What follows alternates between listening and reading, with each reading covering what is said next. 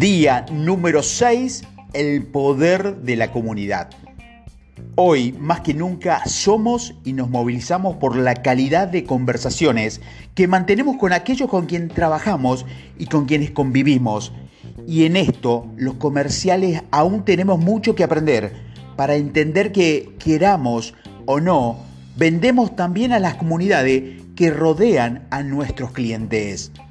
No hay duda de que antiguamente nos servía ser muy buenos en conectarnos y comunicarnos con procesos uno a uno, pero hoy negociamos con entidades comerciales, industriales, educativas o sociales, las cuales se mueven como nunca como comunidades.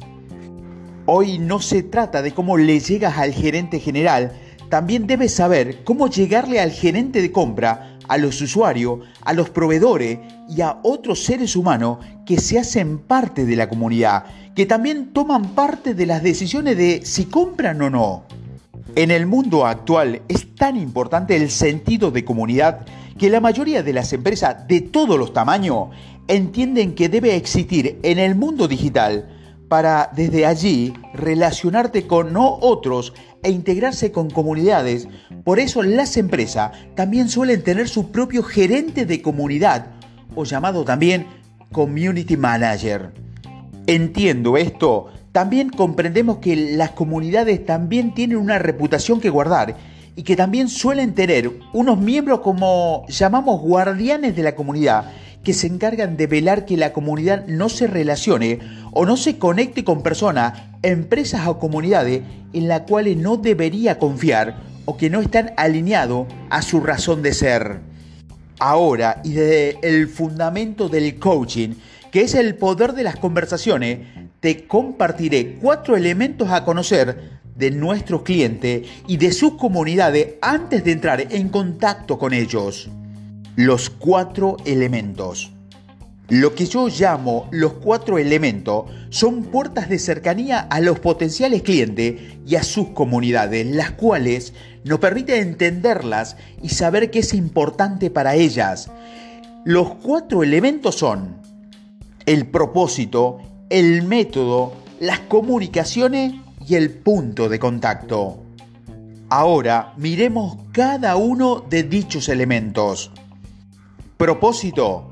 Todas las organizaciones, equipos y personas y comunidades que se sostienen y crecen de manera sana se sustentan en un porqué y en un para qué, lo cual normalmente lo encontramos en el propósito.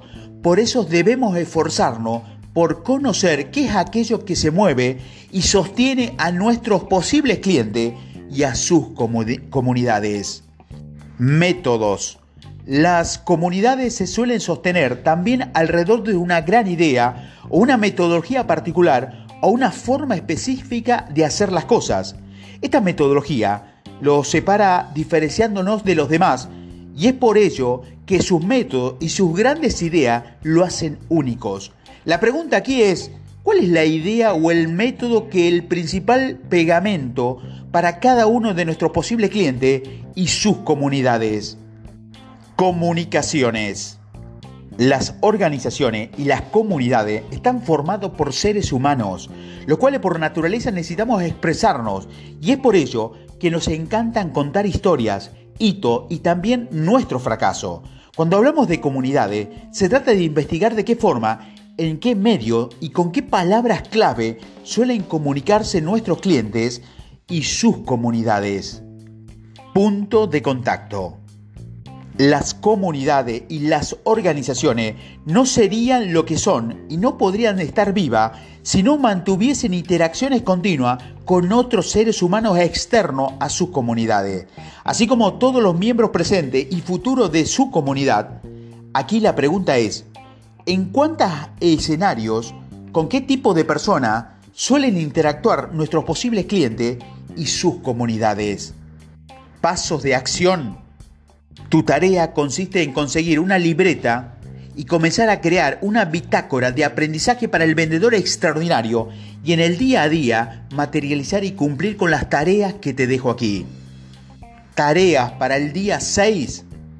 Ahora ve a tu bitácora de aprendizaje y contesta las siguientes preguntas. ¿De qué forma estoy siendo consciente o no del poder de la comunidad frente a los resultados comerciales que tengo hoy? ¿Estoy hoy como comercial o como empresa que vende algún producto o servicio siendo parte de alguna comunidad e interactuando con otras? El reto.